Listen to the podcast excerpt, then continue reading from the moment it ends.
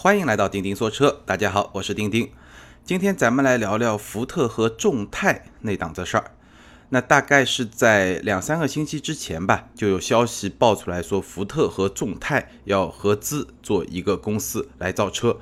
那这个消息出来以后呢，其实，在舆论圈里面呢，还是引起了一个不小的风波。因为我们知道，之前大家知道有一句话叫“百年福特毁于长安”，对吧？这个有点调侃的意思啊，大概意思就是，整个长安福特它的产品本身可能还不差，但是它的制造的过程中出现了一些问题，或者说陆陆续续出现过一些问题，包括断轴啊，就是出现过一些事儿，所以大家呢。会觉得是不是长安坑害了福特啊？这个这段公案呢，我今天也不去给一个结论，因为这是一个也挺复杂的事情，也不能一两句话说得清楚。那为什么福特这回又找上了众泰呢？因为在我们的心目中，众泰可能是一个比长安更不靠谱的企业。众泰最著名的就是所谓的众泰皮尺部，什么意思呢？就是拿了一根尺，然后把一辆车，把一辆保时捷也好啊，路虎也好，对吧？把它从头到尾量个遍，然后呢，根据它量出来的这个尺寸的数字，一模一样的造出一辆车来。但我们会称它为山寨车。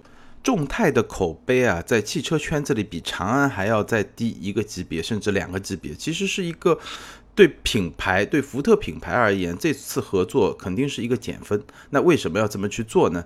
今天咱们就来好好的解释一下这个原因。其实讲到最后，这个原因也非常的简单。那我们会比较细致的一点点来展开来说。呃，其实大家如果把视野放得更宽一点。最近这一年多以来吧，其实又掀起了一轮合资潮，在汽车圈里面。最早呢是去年大众和江淮做了一个合资公司，那这个合资公司的主要使命呢就是造新能源车，这个当时也被解读为是突破了中国汽车产业政策，因为根据中国汽车的产业政策来说的话。一般情况下，一家国际的车企，它只能在中国有两个合作伙伴，比如说大众是一汽大众、上汽大众。比如说本田就是东风本田、广汽本田，对吧？差不多就是这么一个格局。但有些企业可能只有一个合作伙伴，有些有两个合作伙伴，但不能超过两个。当然了，大众和江淮呢，后面有很多别的解读，比如说它的合资模式，或者说呢，它是一个新能源汽车公司，跟这个不太一样。这个我们也不展开去说。但从大众和江淮合资到现在，福特和众泰合资，包括雷诺日产和东风合资，做了一家公司叫易捷特新能。源汽车有限公司这一年多以来，好像突然之间就冒出来很多的合资公司，而且这些合资公司大多都是以生产新能源汽车为目标的。这些合资公司，那它的背景是什么？为什么会出现这么一种现象呢？这股合资潮背后的推动力啊，还是要归结为政策，或者我们可以把它称之为双积分政策。什么叫双积分呢？简单的来说，第一个积分是油耗积分，第二个积分是新能源积分。油耗积分简单来说呢，就是到二零二零年，所有车企，包括生产商，也包括一些进口商，所有车企在中国市场上销售的车辆的加权燃油消耗必须要低于五升每百公里，大概是这么一个概念。那关于这件事情呢，其实大概在此前的一期节目吧，关于八六和 B R Z 为什么会退出中国，大家可以去找那期节目。那期节目里面，我非常详细的解释了。关于油耗积分这件事情，那八六和 B R Z 之所以退出中国市场，基本上是有两个因素推动的。第一个呢，它是没有办法去满足这个油耗积油耗积分的这么一个需求。但更重要的一个呢，是这两款车卖的也不是特别好，所以在这种前提下，既没有利润可言，又拖了这个油耗积分的后腿，所以呢。丰田和斯巴鲁最终决定这两款车就不再继续进口了。那在那期节目里面呢，我们其实对油耗积分呢讲的比较的透彻。那今天呢，我们主要来讲一讲新能源积分。当然，在此之前呢，关于油耗积分，我要再做一个补充。我刚才也说了，包括那期节目里面呢，我也解释了，所谓的油耗积分是指。一个生产厂商或者进口厂商在中国销售的所有车辆的加权燃油平均消耗值，但其实这个说法不是百分之百的准确，这只是一个大概正确的一个说法。不准确的地方在哪里呢？不准确的地方就是在计算油耗平均油耗的时候啊，其实新能源车是会占一定的便宜的。什么意思呢？我举个例子啊，比如说你假设有一家工厂，它生产了两辆车，一辆车呢它的油耗是十，是一个汽油车；另外一辆车呢它的油耗是二，是一个插电式混合动力车。那如果按照我刚才说的，就是加权平均油耗，如果说呃两辆车，一辆就我假设各生产了一辆，对吧？两辆车，那它的平均油耗呢就是六个油，对吧？十加二除以二就是六个油。但是呢，事实上在计算油耗积分的时候呢，新能源车它是有一个倍数的。打个比方，在二零一六到二零一七年，就是我们现在这个时候生产一辆新能源车。它是能够按五辆来算的，这个什么意思啊？我还是刚才那么来算。假打个比方，你这家车企它就生产了一辆汽油车，油耗十；一辆插电式混合动力车，油耗二。那十加二，对吧？这个是它的油耗总的油耗，那就是十二。那正常的话，你生产几辆车呢？两辆车，那就是六，就是我们刚才算的。但是呢，它规定，二零一六到二零一七年。每生产一辆新能源车，它是按五辆车来算分母的，就是它有一个五倍的乘数。所以刚才应该怎么算呢？十加上二要除以一辆燃汽油车，然后再加上五辆的新能源车，就新能源车一辆按五辆来算。所以你这样一算的话，六辆车上面十二个油，所以加权的平均油耗是两个油。这这是一个非常有意思的现象。然后到二零一八到二零一九年呢，它是按照三倍来算。那我们刚才这个数字就是十加二除以一加三，下面就是四，上面就十二，那就是三个油。到二零二零年的时候呢，它按照两倍来算，也就是十加二除以一加二，也就十二除以三，也就是四个油，大概是这么来算。当然，我这个例子举的不是特别好，因为在现在大部分的车企，它的汽油车的。销量和产量是远远大于新能源车的，所以它的新能源车的这个倍数对最终结果的影响没有像我刚才这个例子里面举的那么多，但是大概就是这个意思。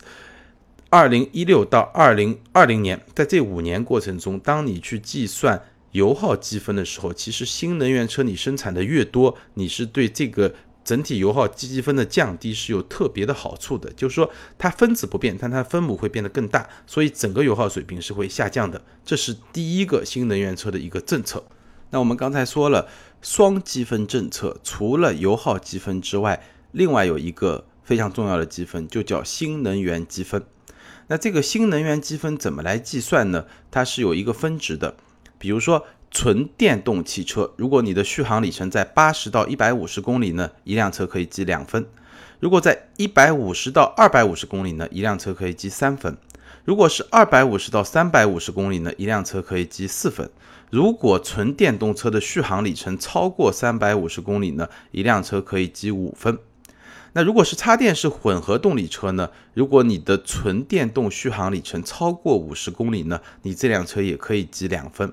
所以，我们大概有这么一个概念啊，如果是纯电动车，那根据你的续航里程，你大概可以得到两分到五分，根据不同的续航里程。插电式混动车呢，一辆车可以得到两分，也就是当你的纯电续航里程在五十公里以上的前提下，那基本上就一辆车就两三分，最多到五分这么一个概念。那你新能源车的积分要达到多少分呢？它的有一个目标值，二零一八年的目标值是达到你销量的百分之八。二零一九年呢要达到百分之十，二零二零年呢要达到百分之十二。那这是一个什么概念呢？打个比方，如果一家车企它一年的汽车产销量是一百万辆，那二零一八年的话，它的新能源积分就必须达到八万分。这八万分呢，你可以生产四万辆的插电式混合动力车，或者你根据续航里程不同，你可能也得卖个两万或者三万辆的纯电动汽车，或者呢。按照这个比例吧，或者一定的比例组合起来，反正要达到八万分。那如果你达不到八万分怎么办呢？你可以去买这个积分，新能源积分是可以自由交易的。当然现在还没有这个市场，因为这个政策还没有正式实施，只是有这么一个规划。一旦这个政策正式实施以后，其实你可以在市场上去进行自由的交易。那如果说你既不能自己生产足够量的新能源汽车来拿到那么多新能源积分，又没有在市场上买到足够的新能源积分来把这个窟窿给填上，那你会受到怎么样的惩罚呢？第一，会暂停部分高油耗车型的生产，然后呢，会根据你的负积分的这个值，就是你的积分等于是负的嘛，你的负积分的值来规定减产。就是你需要根据上年的这个产销量减低一部分的产量，这就是惩罚措施。那当然，对于车企来说，这是很难承受的，因为相当于你自己的产量被限制住了，那你的投资都在那儿，那你对于你的盈利是非常困难的。那么购买这件事情呢，可能有些车厂会迫于无奈不得不去做，但是呢，其实大部分车厂也不太倾向于去购买，因为。购买什么概念？就是你相当于在变相的扶持你的竞争对手啊！你的竞争对手在全力发展新能源汽车，而现在我们所有的人都。几乎几乎所有的人吧，都认定了新能源汽车可能也是未来的发展方向。OK，那你现在可能卖一些赚的还不错的车型，但是你把自己的利润的相当一部分都用来补贴你的竞争对手，那你们在新能源车型的研发、生产这方面的差距只会越来越大。所以这件事情其实很多车企也不太愿意干。当然了，在某些时候你不愿意干也得干。比如说这个政策啊，其实呃，咱们中国是参考了美国，尤其是美国加州的一个做法。美国加州的做法，我看到一个材料，呃，这个数据不一定完全准确啊，但可能也差不多。它的规定是什么呢？它也有新能源积分，但它的一分跟咱们的一分的概念不一样，这个不具有可比性。但它的一分的罚款的价格呢是五千美元，然后你在市场上买呢，差不多是两千美元，所以。大部分车企肯定还是倾向于买嘛。那特斯拉早年甚至现在，特斯拉在两三年之前，其实它的收入的很大一部分就是卖积分，因为特斯拉生产的所有车辆都是电动车，所以它积累了大量的环保的这个积分，它就靠卖积分，每年也是一笔相当可观的收入。好，这个政策呢，我大概就给大家解释完了。那接下来我们来看看，在现在的汽车市场上，这个政策它实际的对不同的。厂家不同的品牌，它的影响会有什么样的不一样呢？我们来看比较受益的有哪些品牌，比如说比亚迪。二零一六年，比亚迪生产了插电式混动车辆是四点五万辆，纯电动车是三点三万辆，所以它有的积分是超过了十八万分。我们再来看吉利，二零一六年的新能源汽车是生产了四点九万辆，北汽四点六万辆，众泰，关键来了，众泰。今年一到七月份，众泰的纯电动车销量是一点六万辆。根据它的续航里程，它拿到了四点八万的积分。而整个众泰汽车的总销量不到十三万，也就是说，它只需要一万分就够了。它多出来了三点八万分。我们再来看看它的合作伙伴福特。二零一六年，福特的整体的车汽车销量是一百二十七万辆，在中国市场上，所以它需要十万分。但福特自己有积分吗？几乎没有。与福特处境非常接近的，还包括一些国际大牌，比如说上汽大众。二零一七年上半年，它的汽车的销量是九十七万辆，所以它需要七点七六万分。但它实际上有几分呢？零分。一汽大众上半年的销量是八十七点一八万辆，它需要几分呢？六点九七万分。它实际有几分呢？零分。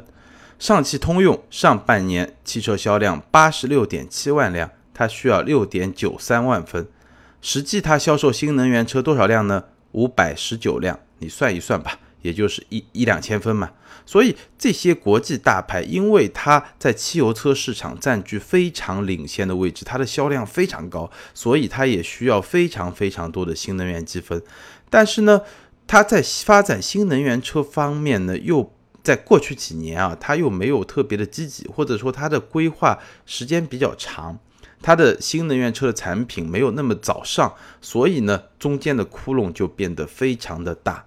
反过来看呢？自主品牌或许是因为汽油车没有那么强大，或许是因为很早就确定了所谓的弯道超车或者说换道超车的这么一个政策，对中国的汽车产业政策，他们的理解可能也会更加的深，消息也会更加的快，所以呢，它的布局就会更加的好一点。无论是比亚迪啊、吉利啊、北汽啊、众泰啊，他们在新能源汽车方面，哎，跑得比较快。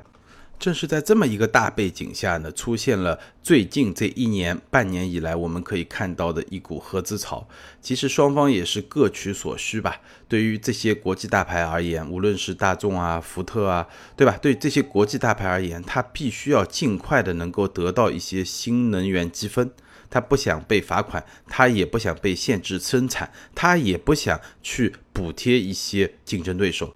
那怎么办呢？合资就成为了一种比较现实的选择，在合资的基础上呢，它就可以以某种合适的方式来获得合资伙伴拥有的那些新能源积分。关于这个双积分政策啊，其实在最近这一两个礼拜啊非常火热，而且也是有一些争议，因为这些。国际大品牌，我刚才说了，他们这个政策对他很不利，所以他们也在动员自己的游说力量来游说中国政府来暂缓推出这么一个政策。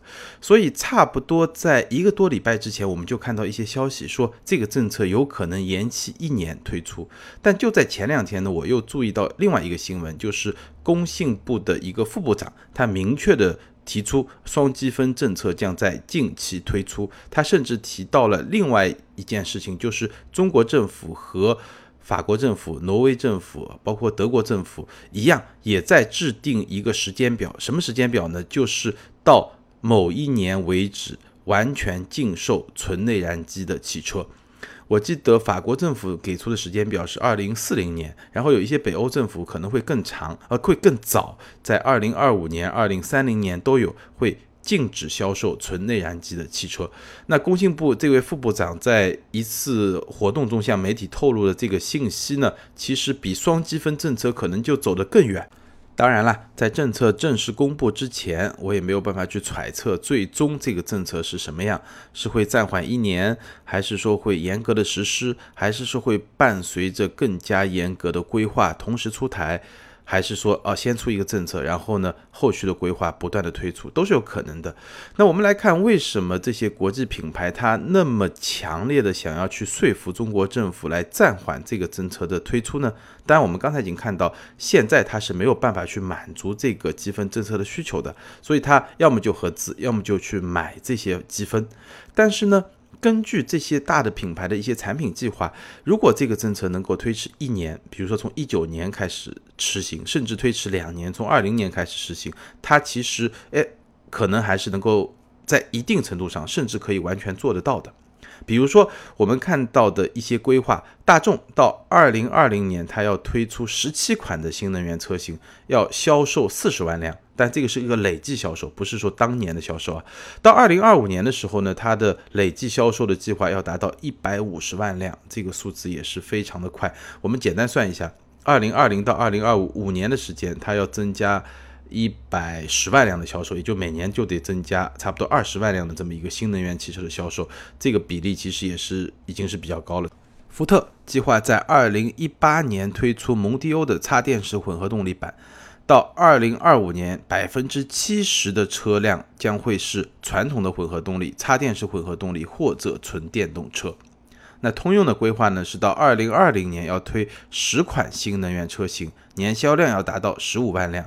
到二零二五年呢，要达到五十万辆，这个计划真的是非常的宏伟。所以，我们大概可以说，从二零一九到二零二零年开始，新能源汽车，我这儿所谓的新能源汽车，大概分为两大类，包括插电式混合动力车和纯电动车这两大类产品，将在中国市场上迅速的发展，而且它在中国市场上所有汽车销量的这个比例也会迅速的增长。差不多，二零一九到二零二零年就是一个分水岭。那我怎么来看这些新能源汽车未来它到底有没有前途呢？首先，我们从几个角度来看。首先，从政策的角度来看，我觉得咱们政策的目的是非常的明确的，就是在补贴逐渐退坡以后，要迫使车厂来继续推进发展新能源车。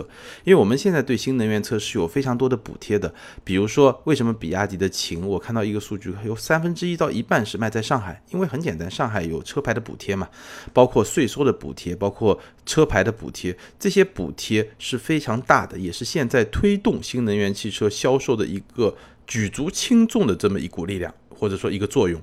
那么在补贴逐步的退坡以后，怎么样来继续推动新能源车发展呢？所谓的双积分政策，在我看来目标非常明确，就是要在补贴没有了以以后，迫使车厂去生产销售新能源车。因为车厂为了拿到这些积分，那他必须要把这些新能源汽车卖出去。那他怎么办呢？几个办法。第一个，我降低成本，让新能源车真的跟纯汽油车有一个可竞争的这么一种价格。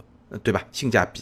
第二呢，就是说，OK，如果我做不到第一条，那我为了拿到这些积分，我是不是可以相当于我车厂来做一些补贴，对吧？我把价格定低一点，我自己来补贴一点，那我去拿到这些积分，这也是可以的。所以政策的目的是非常的明确的。那么从产品本身来说呢，我觉得未来两年以后、两三年以后，在我们看到的一些插电式混动车啊，会跟现在来比的话，还是会有一些明显的不同。比如说，咱们现在的一些插电式混动车，比如说我之前聊过的，像凯迪拉克的 CT 六，它有插混，包括像别的品牌的一些宝马，对吧？他们都有一些车，包括像沃尔沃，它现在都有一个问题，就是你只要是插电式混动车，因为电池的体积比较大，所以它一定会侵占到一些后备箱的空间。那为什么会有这种现象呢？很重要的一个原因是，现在我们看到的插电式混动车，它在最初设计这款车的时候，其实它是把它当汽油车来设计的，直到后面才去设计一个插电混动系统。那未来的新一代的插电式混动车，它应该是在设计这个车型设计的最早期，它就已经知道这个车一定会有插电式混合动力版，所以呢，我相信这些问题都会逐渐的得到一个改善。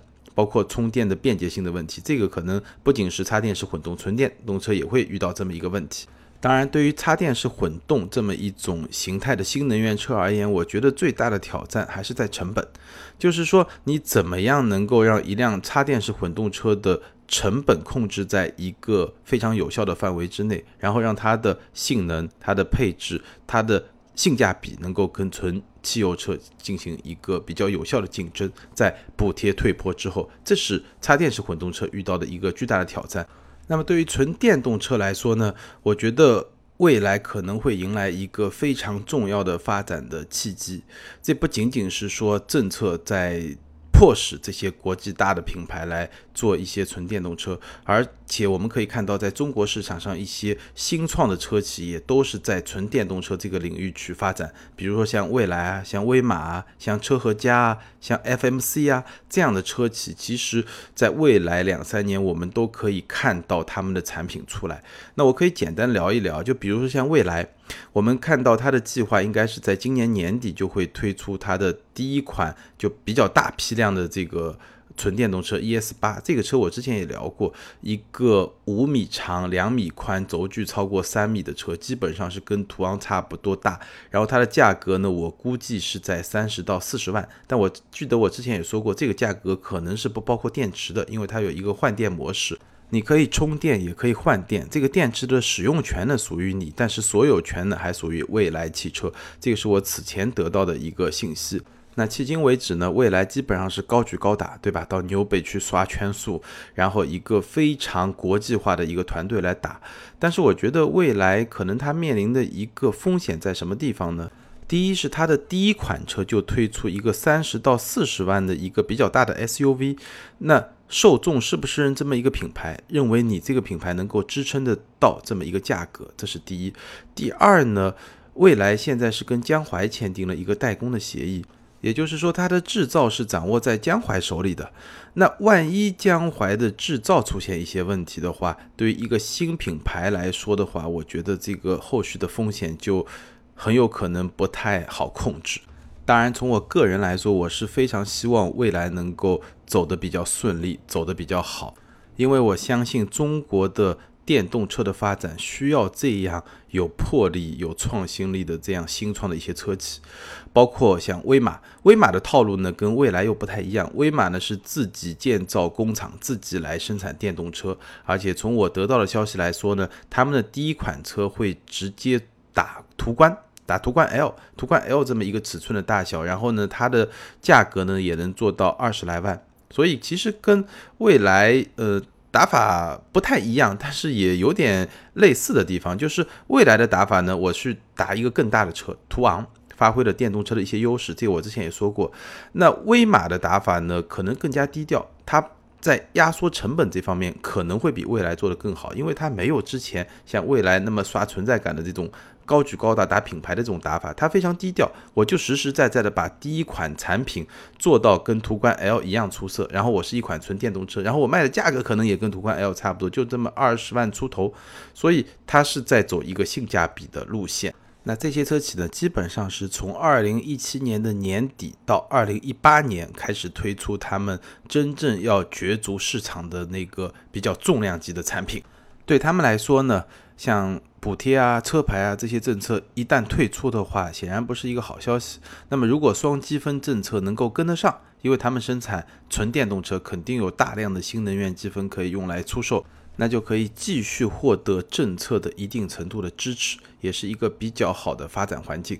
那在传统车企里面呢，我其实会更看好像比亚迪这样在电池技术上有比较深厚积累的那种企业。